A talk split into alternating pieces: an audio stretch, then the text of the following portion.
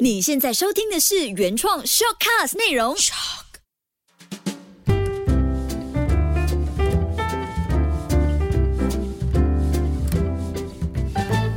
Ivy 塔罗路过你的全世界。Hello，大家好，我是 Ivy，欢迎回来我的节目。今天呢，我们要讲的一个故事发生在东京。东京最有名的是什么？最有名的是寿司，没有。其实东京有很多电玩，你们有听过吗？电玩呐、然后一些电脑游戏呀、这个在东京是非常非常流行的。今天我们讲的这个主人公呢，他叫做阿木。阿木呢，他为什么那么特别？是因为他游戏打得特别好。阿木在东京没有家人，他独自一个人生活在一个网吧里面。在东京有很多大大小小的网吧，而且有很多网吧它是可以留宿在里面的。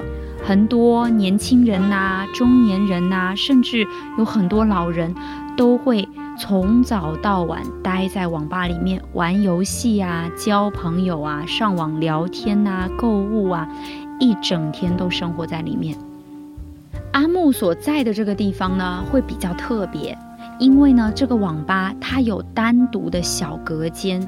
阿木就这样生活在这个隔间里面整整三年。大家会不会很好奇，一个才二十岁的年轻人，怎么可能生活在一个空间只够他平躺下来的一个小隔间里面这么多年？阿木找到我的时候，他都是用打字跟我沟通的。我有很长一段时间都从来没有听过他的声音。当时他告诉我是说：“老师，我不太习惯讲电话，所以我就打字给你。”我想说 OK 呀，没问题。后来我们聊了越来越多，他才告诉我，是因为他已经很久很久没有跟别人讲过话了，所以跟别人讲话让他内心很害怕。阿木的故事发生在他十三岁的时候。十三岁的那一年，他第一次因为朋友带他一起玩了一款电脑游戏，从此之后他就爱上了这个游戏。为什么？因为阿木在生活当中是一个不爱讲话的孩子，他在学校里就像透明人一样，老师啊、同学很少有人会主动跟他讲话。他成绩也是平平的，考试也总是飘过飘过，好像多一分都是一种浪费。家里面他还有比他高大帅气的哥哥，还有比他温柔可爱的妹妹。他夹在中间，常常会被爸爸妈妈忽略。只有在玩游戏的时候，让他觉得特别有存在感。甚至在游戏里面，还有好多好多人叫他大哥呢。阿木很开心地跟我描述说：“老师，你知道吗？在那个游戏里面，我有好大好大的房子，我还有一个很爱我的老婆，我的小弟啊，数不尽数，有超多人的，他们每一个都特别听我的。我的财富用几个房子都装不完，车子每天也可以换一辆。”他越说越兴奋。这样子的少年，在你生活当中有吗？我就很好奇，那十三岁开始喜欢上电玩游戏，怎么会现在跑到东京住在网吧的格子间里呢？我问了这个问题之后，阿木好半天都没有回我，大概快接近深夜的时候，才收到他的一条简讯。他说：“老师，我为什么会是现在这个样子呢？是因为我在游戏里太开心了，我不想活在现实生活中。”我想逃离到一个没有人认识我的地方。他出生在京都，相信很多去过日本的人应该都会去京都玩一玩。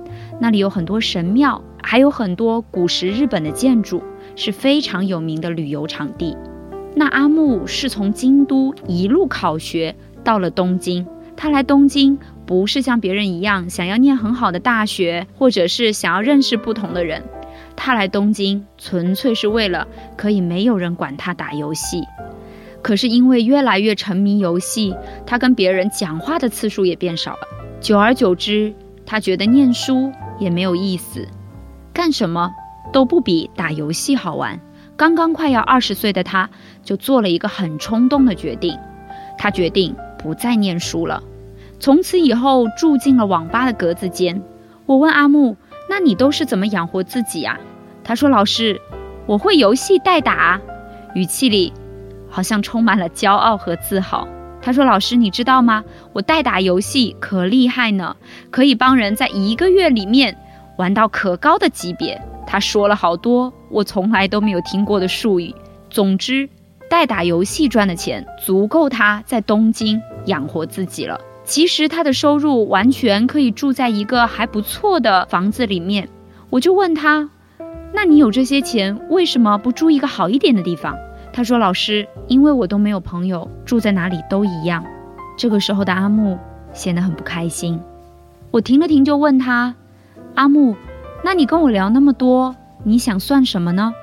他说：“老师，我想用塔罗牌算算看，我要怎么做才能变得比较自信啊？”我说：“你为什么想问这个？”他说：“老师，就像前面我告诉你的，我都没有朋友，我已经好久没有跟人讲话了。”我不想再这样下去，于是我们就开始算塔罗。阿木抽到的牌叫做节制症。我正要解释给阿木听，想了想，又跟他讲：“阿木，你打电话给我吧，我们用电话来聊聊看，我可以给你讲的更详细哦。”阿木说：“老师，我想一想吧。”于是我又这样空等了两天。第三天。阿木终于鼓起勇气答应和我通电话。我第一次听到这个少年的声音，他声音真的好轻好轻，你要很认真听才能听到他的声音。我讲给阿木听，我说：“阿木，你把自己关在自己的世界里面太久了，所以才会没办法跟别人讲话。因为游戏里面才能让你过得很开心，所以这么多年。”你都适应游戏的生活，怎么可能和现实中的人交朋友呢？你找不到朋友是因为害怕吧？阿木说：“对的，老师。”你们能听到我的声音吗？但是这就是当时他告诉我的话。对的，老师。后面的谈话，我开始教阿木一些怎么交朋友的方法。我开始了解他住在格子间里，左右邻居分别是谁。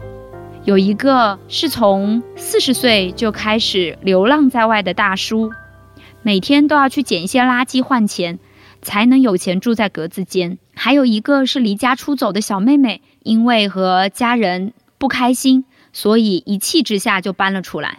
我跟阿木说，其实要交朋友不难的，就是从表示出你的善意开始。阿木说：“老师，我要怎么做？”我说：“你明天呐。”就出去买一袋苹果，然后呢，一个一个敲开对方的门，送给他们一个苹果。阿木说：“不行啊，老师，我害怕，我不敢跟他们讲话。”我说：“没关系，你不用讲话，从给他们一个笑容开始。”我觉得阿木特别厉害。第二天，他真的去尝试了，买了一袋苹果，然后呢，敲开那个大叔的门，冲着他微笑，给了他一颗。